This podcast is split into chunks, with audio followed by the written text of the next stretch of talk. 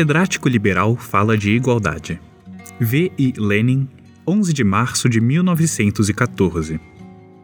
O senhor catedrático liberal Tugan Baranovsky lançou-se em campanha contra o socialismo. Desta vez, não abordou a questão sob o ângulo político-econômico, mas sob o ângulo dos raciocínios gerais sobre a igualdade. Talvez esses raciocínios gerais tenham parecido ao catedrático, mas apropriados para as palestras religioso-filosóficas em que ele usou da palavra, Se considerarmos o socialismo, proclamou o Sr. Tugan, não como uma teoria econômica, mas como um ideal de vida, então não há dúvida de que ele está ligado ao ideal da igualdade. Mas a igualdade é um conceito que se não pode deduzir da experiência nem da razão. Fecha aspas. Tal é o raciocínio de um douto liberal, que repete argumentos incrivelmente rebatidos e gastos. A experiência e a razão, diz, testemunham claramente que as pessoas não são iguais, e o socialismo baseia o seu ideal na igualdade. Portanto, como vem, o socialismo é um absurdo, contradiz a experiência e a razão e assim por diante. O senhor Tugan repete o velho processo dos reacionários. Primeiro,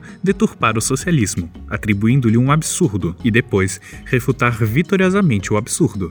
Quando se diz que a experiência e a razão testemunham que as pessoas não são iguais, entende-se por igualdade a igualdade de capacidades, ou a identidade das forças físicas e das capacidades intelectuais das pessoas. É evidente que, nesse sentido, as pessoas não são iguais. Nenhum homem sensato e nenhum socialista o esquece. Simplesmente, tal igualdade não tem nenhuma relação com o socialismo. Se o senhor Tugan de todo em todo não sabe pensar, em todo caso sabe ler e se tomasse uma conhecida obra de um dos fundadores do socialismo científico, Friedrich Engels, contra Düring, o senhor Tugan poderia ler aí uma explicação especial, segundo a qual seria tolice entender por igualdade no domínio econômico outra coisa que não seja a supressão das classes. Mas quando os senhores catedráticos se dedicam a refutar o socialismo, nunca se sabe o que mais nos surpreende: se a sua estupidez, se a sua ignorância, se a sua má fé é necessário começar pelos rudimentos, uma vez que tratamos com o Sr. Tugan. Por igualdade, os sociais-democratas entendem, no domínio político, a igualdade de direitos e, no domínio econômico, como já foi dito, a supressão das classes. Quanto a estabelecer a igualdade humana no sentido de igualdade das forças e capacidades físicas e intelectuais, os socialistas nem sequer pensam nisso. A igualdade de direitos é a reivindicação de direitos políticos iguais para todos os cidadãos do Estado que atingiram uma certa idade e não sofrem de debilidade mental nem comum, nem liberal professoral.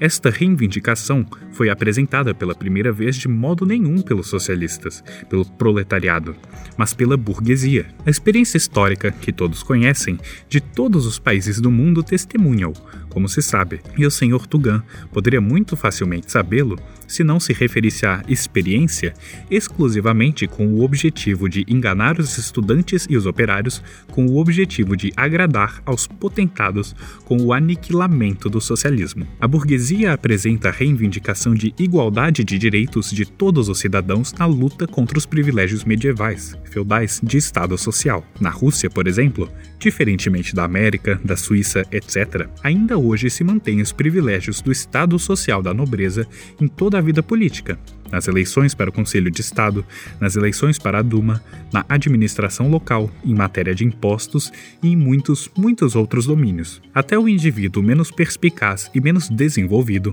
pode compreender que as diferentes pessoas que pertencem ao estado social da nobreza não são iguais quanto às suas capacidades físicas e intelectuais, tal como não são iguais entre si as pessoas que pertencem ao estado social camponês, sujeito a tributo, plebeu, inferior ou não privilegiado privilegiado. Mas quanto aos seus direitos, todos os nobres são iguais, e todos os camponeses são iguais quanto à sua falta de direitos. Compreenderá agora o douto e liberal catedrático Sr. Tugan a diferença entre igualdade no sentido de igualdade de direitos e a igualdade no sentido de igualdade de forças e capacidades?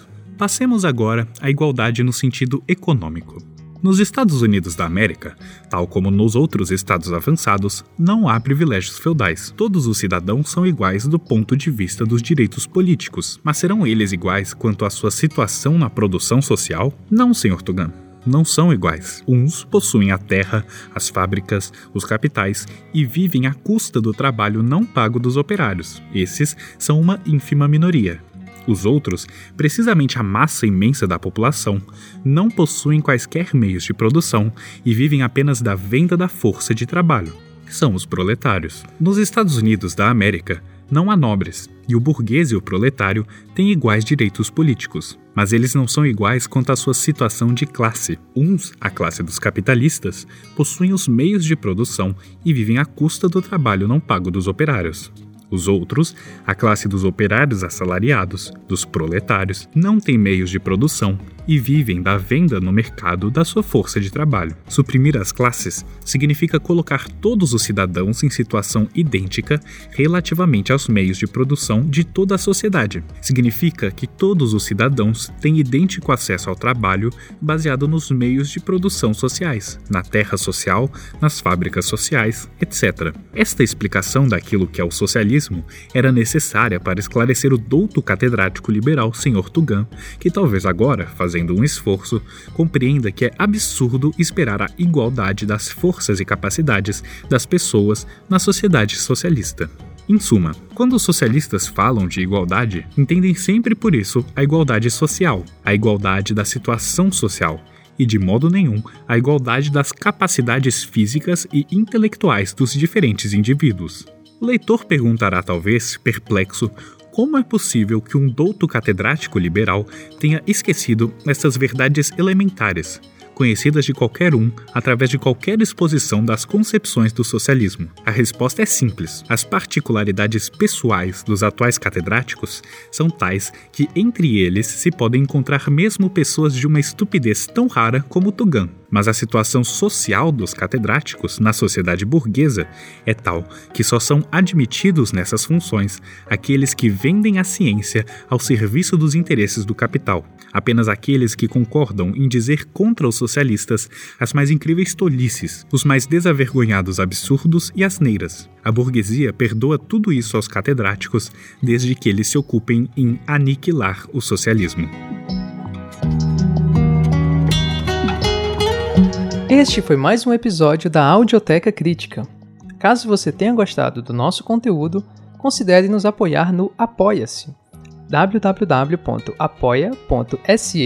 barra Muito obrigado pela sua audiência e até a próxima.